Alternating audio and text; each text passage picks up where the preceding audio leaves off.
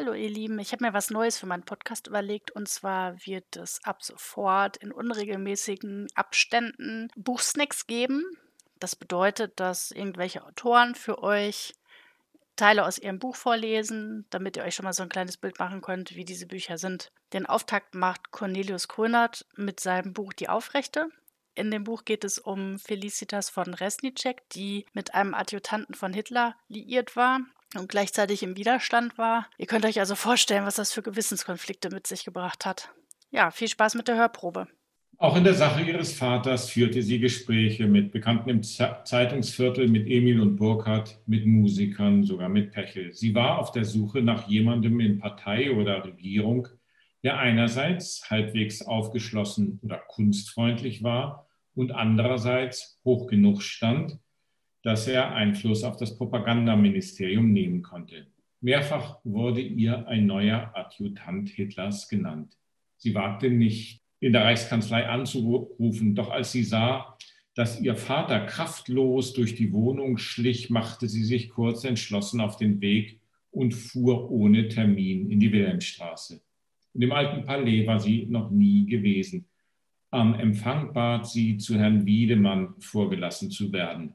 Dafür musste sie einen Anmeldeschein ausfüllen und schrieb als Grund ihres Gespräches kurzerhand das Wort Außenpolitik. Kaum hatte sie sich auf einen Warteplatz im Flur gesetzt, da wurde sie bereits aufgerufen und von einem Uniformierten in einen großen Raum geführt. Gegen ihre Angst gab sie sich forsch, machte kräftige Schritte und sagte, auch wenn der andere Gruß angemessen gewesen wäre. Guten Tag. Der Herr hinter dem Tisch, offenbar Wiedemann, stand auf und kam auf sie zu. Auch er grüßte mit Guten Tag. Kein Heil Hitler, kein Hacken zusammenschlagen, kein ausgestreckter rechter Arm. Er trug einen zweireihigen Anzug. Sie war zu aufgeregt, um genau hinzuschauen. Deshalb nahm sie nur undeutlich wahr, wie er aussah, dunkelhaarig mit braunen Augen, groß. Er reichte ihr die Hand und neigte den Kopf. Baronin von Resnicek, ich freue mich, Ihre Bekanntschaft zu machen. Bitte ersparen Sie mir die Baronin, Herr Wiedemann, wie Sie wünschen. Er zeigte auf eine Besucherecke. Sie setzten sich. Was führt Sie zu mir? Er sah auf ihren Anmeldezettel. Außenpolitik ist ein ziemlich weiter Bereich. Sie erzählte ihre Geschichte, der sie allerdings eine leichte Wendung gab, als sie behauptete, es seien die Franzosen gewesen, die Ducasse und seine Oper Blaubart vorgeschlagen hätten.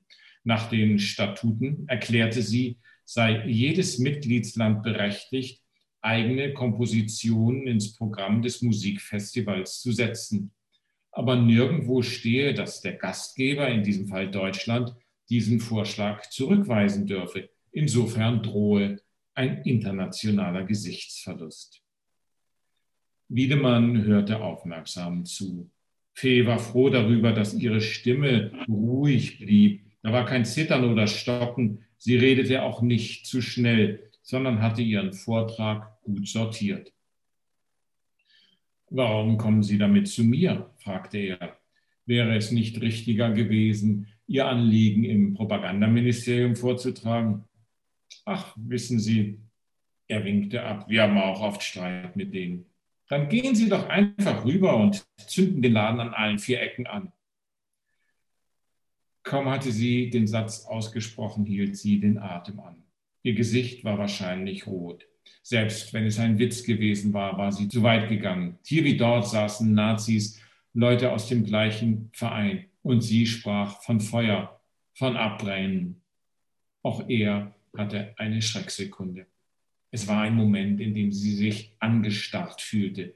Gedanken und Redewendungen schossen ihr durch den Kopf, indem sie um Entschuldigung bat und erklärte, ihr Vorschlag sei nicht ernst gemeint gewesen, natürlich nicht ein dummer Scherz aber sie brachte kein Wort heraus. Und ihr Satz war in der Welt. Dann fing Wiedemann an zu lachen. Er lachte aus voller Kehle. Sein Brustkorb hob und senkte sich, die Augen wurden klein. Anfangs zweifelte sie an der Wahrhaftigkeit seines Gelächters, aber bald stieß sie ihren zurückgehaltenen Atem aus. So laut lachte man nicht künstlich. Sie betrachtete ihn genauer. Er hatte eine flache, beinahe geknautschte Stirn, unter der seine dunklen Augen funkelten. Vielleicht war er nicht schön, hatte kein Zeitschriftengesicht, doch etwas ging von ihm aus, dem sie sich kaum entziehen konnte. Sie hatte nicht die Zeit, um herauszufinden, was das war. Sie sind wahrscheinlich der erste Mensch, Fräulein von Resnicek, der sich nicht scheut und in diesem Haus die Wahrheit sagt. Darauf können Sie stolz sein. Danke. Ich werde mich um Ihre Angelegenheit, um die Ihres Vaters kümmern, allerdings ohne Streichhölzer, wenn Sie einverstanden sind. Ein paar Tage kann das dauern. Auch wir erreichen im Promi nicht immer gleich die richtigen Leute. Wenn ich Sie bitten dürfte, lassen Sie sich nicht zu viel Zeit. Wir müssen das Programm aufsetzen, drucken lassen und ins Ausland verschicken. Ich tue, was ich kann. Ein Moment der Stille schloss sich an, bevor Wiedemann aufstand. Er hatte breite Hände und eine kräftige, schlanke Gestalt, wie ein Mann, der körperliche Arbeit gewohnt war. Er begleitete sie zur Zimmertür, wo er sie verabschiedete. Ich rufe Sie an, sobald ich ein Ergebnis habe. Sie haben meine Telefonnummer gar nicht. Die finde ich schon heraus, seien Sie unbesorgt. Charlottenburg, Knesebeckstraße, sagte sie.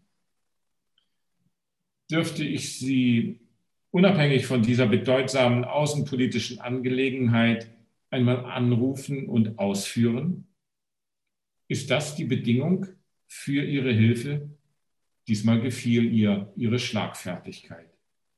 Selbstverständlich nicht. Das eine hat mit dem anderen nichts zu tun. Dann gerne, sagte sie.